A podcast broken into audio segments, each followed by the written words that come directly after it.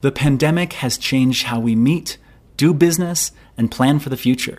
But has it slowed down the pace of Chinese tech companies trying to go public in overseas markets? Absolutely not. Chinese tech companies are coming out winners as they are now looking into those markets to secure more financing. In today's episode, we ask the hard questions. How has the pandemic impacted global financial markets? What has changed in 2020 when it comes to Chinese tech companies and the relationship between China and other markets? And what do these changes mean from a policy and legal perspective? Today, we will invite one of our old friends, Benjamin Qiu, partner at Loeb and Loeb, an international law firm based out of the US and Asia. Benjamin has over 15 years of experience in working with high growth companies in China and big VCs like GGV and Sequoia Capital. He is the perfect person to illuminate our questions and expand on the future outlook of post COVID startup world. We also talk about the relationship between China and other Asian markets, including Southeast Asia and India, and how recent events will change the way that China invests in the region forever. I'm Ryan Shukin, your host for today, and without any further ado, let's jump into it. They don't think about their customer. They don't even know who their customer is. How can women actually support each other? Blockchain is essentially a very fancy database. You can do it now with what is existing today. Music in China it was a crazy thing. You know? Mobile, mobile, mobile, mobile internet, mobile app. There was never lack of data in China. It was more of people who knows how to use data. It strikes me as the lack of awareness of what it means to do an exit. You're listening to the China Startup Pulse, your looking glass into the Chinese investment and startup ecosystem from the movers and makers themselves. Please don't forget to share and comment on whatever platform you use to listen to this podcast. Welcome back, everyone, to another episode of the China Startup Pulse, your looking glass into the investment and startup landscape in China. I'm your host for today's episode, Ryan Shukin, and I am so excited to have a good friend, Benjamin Qiu. He gets asked all of the big questions that we're wondering right now, and he's the perfect person. That's why I'm so excited to have him on the show today to talk about the changing landscape for startups and investors post COVID. He's been a guest previously here, and it is our honor. And I'm super happy to have you back on the show, Benjamin. Great to have you here. How are you doing? Thank you, Ryan. Glad to be here. So, this is a great time to talk to you because we've had so much happen in the world in 2020. And that doesn't always mean that things are going to get worse and worse. And I'd like to talk to you about some policy and changing market that's happening right now in Asia and, in focusing on China and how uh, it's matured post COVID. So, in your perspective, if we look at how China has one handled it, and then two, what post China markets look like after COVID, what's happened since, and how is that affecting startups or investors? Sure, that's a great topic. Uh, when it comes to startup companies, especially high growth technology companies, I would say, well, of course, 2020 is a very strange, extremely extraordinary year. But um, also, in many ways, it doesn't really change the big picture for such companies. Mm-hmm. Um, several things I'd like to point out. One is that um, during the virus and also more recently, China has um, greatly reformed many aspects in the financial market, especially when it comes to capital market or you know securities, including the, the stock market. So um, because of these reforms, uh, startup companies or high growth companies have um, more ways to you know, go public, and um, investors see these opportunities to you know cash out, and there will be a boost in confidence to invest in early stage companies because investors know that after you know two or three years, a lot of these companies will be able to either go public or mm-hmm. uh, get acquired by other companies. Uh, there are more bigger players in the market as well. Uh, they may get acquired by other companies who are already listed in various markets. And in the mm-hmm. past, um, tech companies in China mostly had a, a very little choice other than going to the US market yeah. getting listed at Nasdaq or New York Stock Exchange. But and, um, and that was incredibly difficult for Chinese incredibly companies. difficult if you are if, if, there are still questions about your business model yeah. or, or growth model. But um, in many ways, it's a um, predictable uh, way to get listed with a very little you know regulatory risks. Exactly. And to kind of put it into perspective, if we're talking about China startup market and the mm-hmm. growth of Chinese startups in 2019, it had the capital like Beijing, Shanghai, Shenzhen had the highest right. growth globally of startups right. and also produced the most unicorns.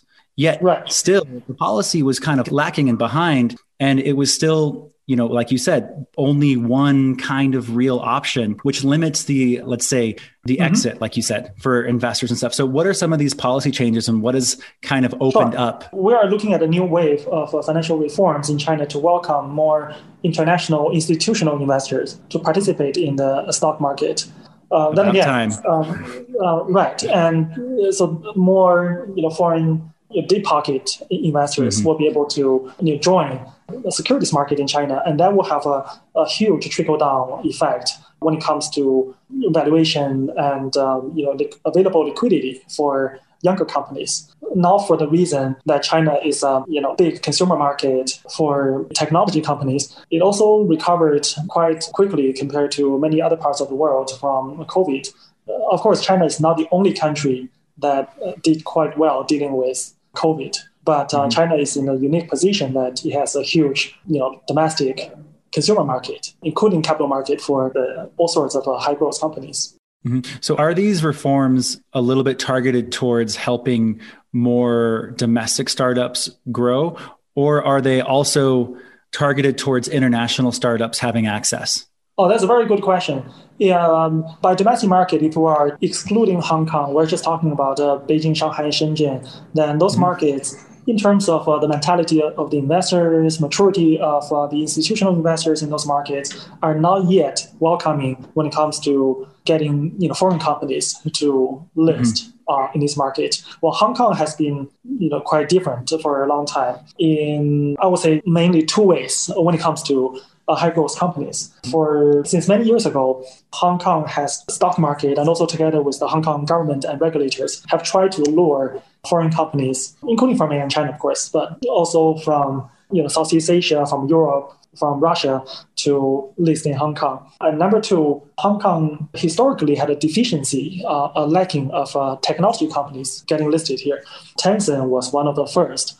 But mm-hmm. uh, since then, a lot of things have changed. Alibaba has a dual listing here now. Meituan is listed in Hong Kong. There's also a you know, growing list from you know, other uh, companies, and it's not just the internet or software companies. Uh, mm. Since a few years ago, the Hong Kong government and the stock exchange had a policy to attract medical science, life science companies and make it easy mm-hmm. for these companies to get listed here. And a lot of those companies really need that kind of a regulatory change because um, they are, even compared to software uh, internet companies, a lot of the life science companies are still in R&D stage. It could um, take many more years before they turn a profit or even a revenue. So those are some of the changes in Hong Kong along with China. So if you put um, all these together, we're looking at um, huge abundance of opportunities for companies to, you know, potentially give their investors an exit. Mm-hmm. And it's, of course, it's not just a listing; it's also potential acquisition by other companies. Yeah, I love that. Uh, so, if we look at kind of the changes that have been being pushed, it's all towards opening up the availability of options for right. not only companies for exit? Like because uh, when you think about an investor investors look thinking about where where are you going to exit and what does that market look like and and what does that listing look like and and how are you going to get there? But also as a, a, startup you're looking for the area or the location that has the let's say most hungry investors. And right. so how has the fact that people can't meet face to face anymore changed the way that these deals are happening are they happening slower? Are people refusing or are, is more happening? Because, you know, this is a very relationship based kind of face to face thing. How right. has COVID f- affected something so uh, traditional? Right, it's a very complex picture, right? Steve Jobs, um, as a, you know, such a tech visionary, creating all kinds of uh, you know mobile solutions or you know basically remote work solutions for all kinds of people. He had been a big believer in face-to-face meetings, right? On the other hand, it might be getting used to, including a lot of people in the tech industry still wanted to meet people face to face, especially when a company is about to go public. There's some sort mm-hmm. of a, you know roadshow, or if we're talking about much younger companies, you still might need to face to face meet a bunch of VCs before you you know receive and sign up on a term sheet. Mm-hmm. But um, with uh, COVID, a lot of people just cannot travel, period. And then, yeah. at least for a while, uh, things are, of course, easing up in China.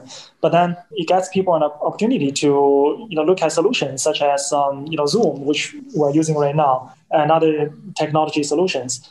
And um, as we all know, even before the virus, there was a trend of um, lifestyle for you know, programmers for the technology ninjas to live a life mm-hmm. like a digital nomad. Right? Yeah, digital nomads. Uh, so, yeah. And so that kind of concept will become increasingly feasible. People can probably live in a you know nice and warm area during the winter, and then find a you know nice and cool area during the summer. Are we seeing an increase in deals because people right. are choosing to be able to do this, like mm-hmm. make deals nomadically? Well, since, um, well, the, the deals were frozen uh, when it comes to China market as well for quite a few months.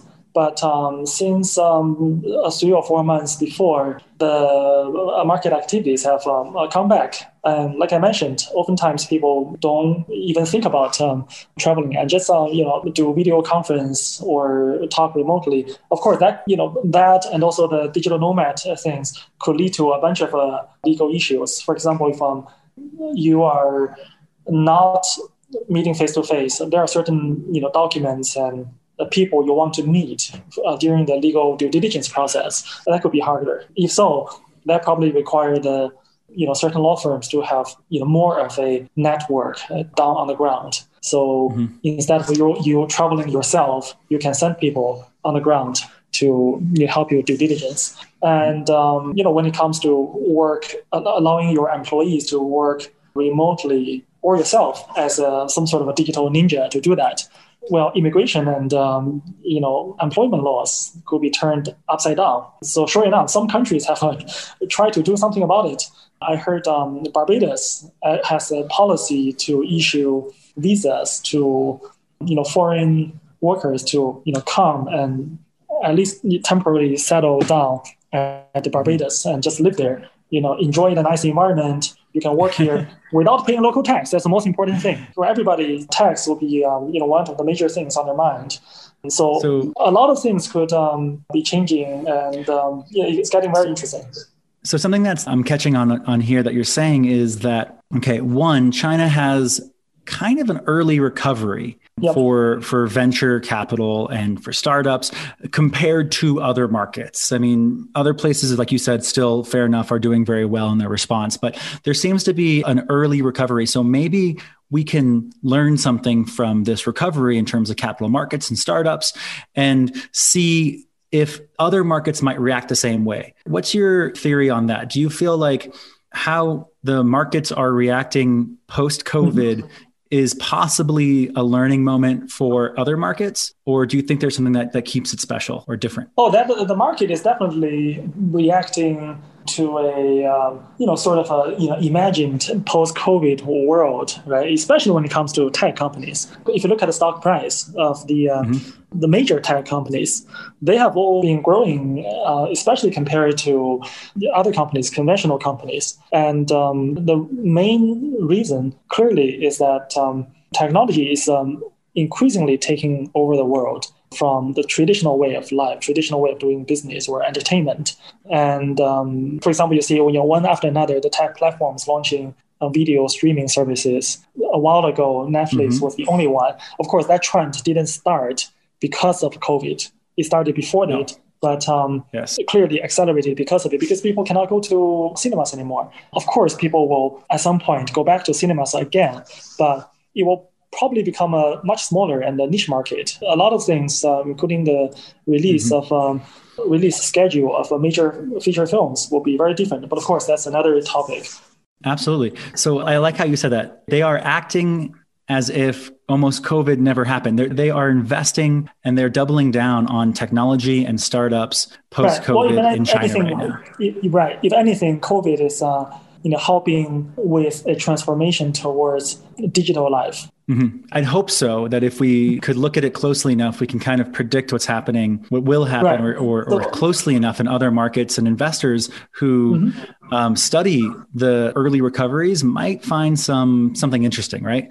Absolutely. A few things you know, quickly come to mind. For example, um, well, as a lawyer, right, I, I see what happens in the legal world, um, including the courts every day. For a lot, the court system tend to be conservative and slow moving, and because of COVID, mm-hmm. a lot of the hearings cannot happen or cannot safely happen. A lot of things. There are certain, you know, court system in the world that are relatively more prepared to go online or to allow people conducting you know mm. remote uh, hearings or file documentations digitally. But there are many other courts that are uh, quite um, slow and still using uh, legacy system and they're in deep trouble. You know courts in hong kong and japan had um, a lot of trouble dealing with that. American courts are actually generally a little bit better if you think about the future, all kinds of uh, companies and uh, not, not to mention the uh, bureaucratic government institutions will need software solutions for this kind of thing. Yeah, no, I definitely see that. And I think that there's a a positive catalyst for a lot of startups and opportunities in this. And, you know, from the legal and let's say policy perspective, a this is not a sexy field for startups, but it's a field of massive potential. right.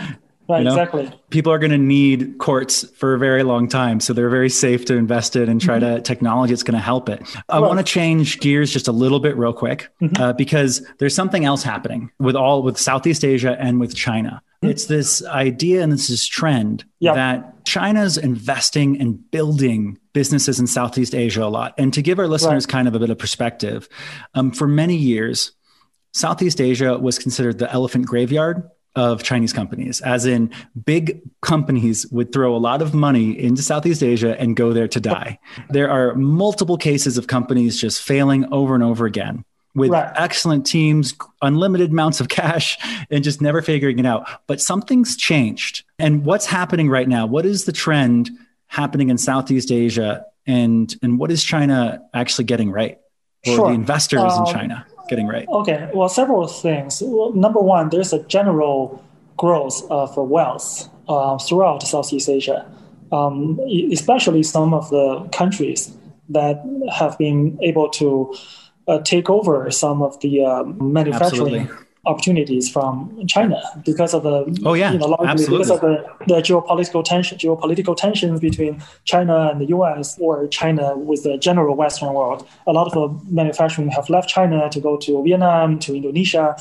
So there's a you know, general growth of wealth. I heard even a little bit similar to Chinese tourists in um, you know, going to Japan in large numbers, which started around 10 years ago, at least up until the uh, COVID, of course um, a lot of them, you know, increasingly, a lot, a lot more uh, tourists from Vietnam, from Thailand, from Indonesia also started to go to Japan as tourists as a show of um, the general growth of wealth. Having said that, the total population I just uh, happen to have checked uh, in Southeast Asia is around 670 million people. That's a little less than half of the population of China. On top of that, Southeast Asia is a you know fragmented market in terms of um, the government jurisdictions and cultures and languages. And yes. um, it's not that um, easy to manage compared to you know China being a you know single, generally speaking, single jurisdiction. Yeah, and, yeah. Southeast uh, Asia is grouped together. Yeah, it's grouped together as one thing, yeah. but it's really not. It's really a very it's as diverse kind of like as Europe. You know, between you know Belgium and France uh, or Czech Republic and right. you know Spain. They're they're they're different. So, um, but then again, for for startups, it's a completely okay. It's a way of life, the typical way of life for a startup to do a trial and error approach, right? If a company has a, a business model that has done well in China, and mm-hmm. there's a possibility that it could do well in, uh, if not this, then maybe one or two other Southeast Asian countries. What, what kind of moves are investors making? Well, sure for example, a bunch of uh, investors from uh, both VC investors, also companies in mm-hmm. China, were early shareholders of um, Grab Taxi, the company mm-hmm. from Singapore. In that deal, of course, this was a few years ago. My team were representing the VC in in that deal to invest in one of the later rounds in, in Grab. At that time, Grab was still a young company, but um, it was hitting a, high growth trajectory, and the company already had um, around $1 billion of uh, valuation. And that was um, quite a success story, not just for the investors from Southeast Asia and China, but also a company like Didi was, um, I think, still a shareholder in Grab. So that kind of opportunity are definitely around in Southeast Asia. There are obviously several other companies, Gojek, for example, and also fintech companies. That's, that's a market to watch. Having said that, you know, China is still the big, coherent, homogenous market. If um, a startup, a tech, a youngish tech startup yeah. doesn't have a proven business model in China, it will be very difficult to you know replicate that in, in overseas. Eh, okay, what I feel is happening, and I kind of want to explain this, is that mm-hmm. so these really big Chinese companies that have captured a massive, let's say, part of the market in China.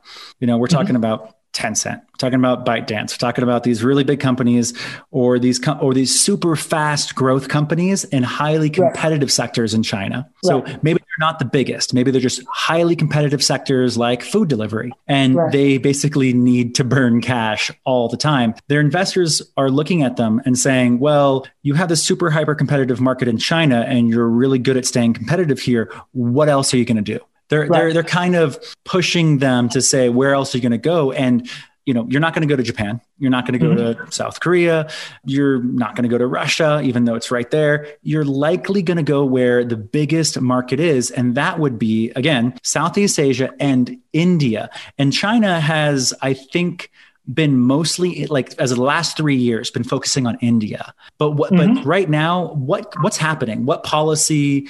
What's happening in terms of their shift? Like has something sure. happened for them to stop focusing on India and start focusing on Southeast Asia, or what are what's the trends? Sure, looks like um, over the past half year, also not because of the uh, COVID, but you know because some geopolitical tensions between India and China, the investment opportunities between India and China. By that, uh, we're mostly talking about Chinese companies or entrepreneurs mm-hmm. or investors doing business in India. It's a sort of taking a pause right now. Mm-hmm. India is potentially a attractive, big market in just a couple of years, if not already. The population oh, yeah, India, India is going to be bigger abs- than China. And, Unbelievable what's happening in India again, in terms of startups. Uh, but then again, I would like to be a better expert on India, but from what I heard, it's also somewhat a fragmented market in terms of uh, different regions having different mm-hmm. you know culture, language, and religious background.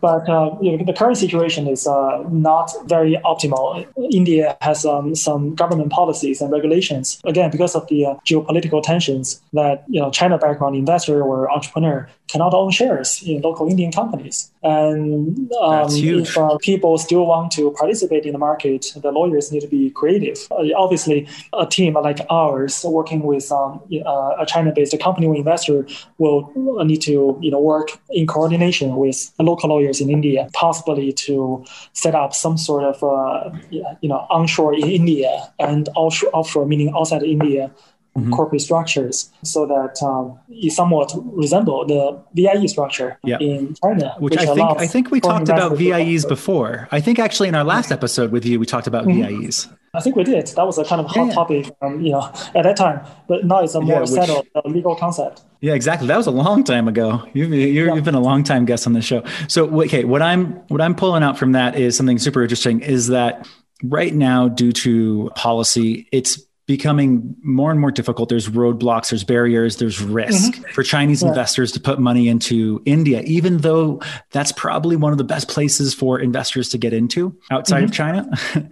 and right. I think it, you know it's a great market, super high growth, uh, uh, you know, incredible potential, uh, you know, highly educated workforce, all these great things. Mm-hmm. But China has to look somewhere else, and so that is a huge part driving a lot of the attention towards Southeast right. Asia not only is Southeast Asia becoming more wealthy, having more disposable right. income, um, getting more opportunities, but they are mm-hmm. getting more investment opportunities.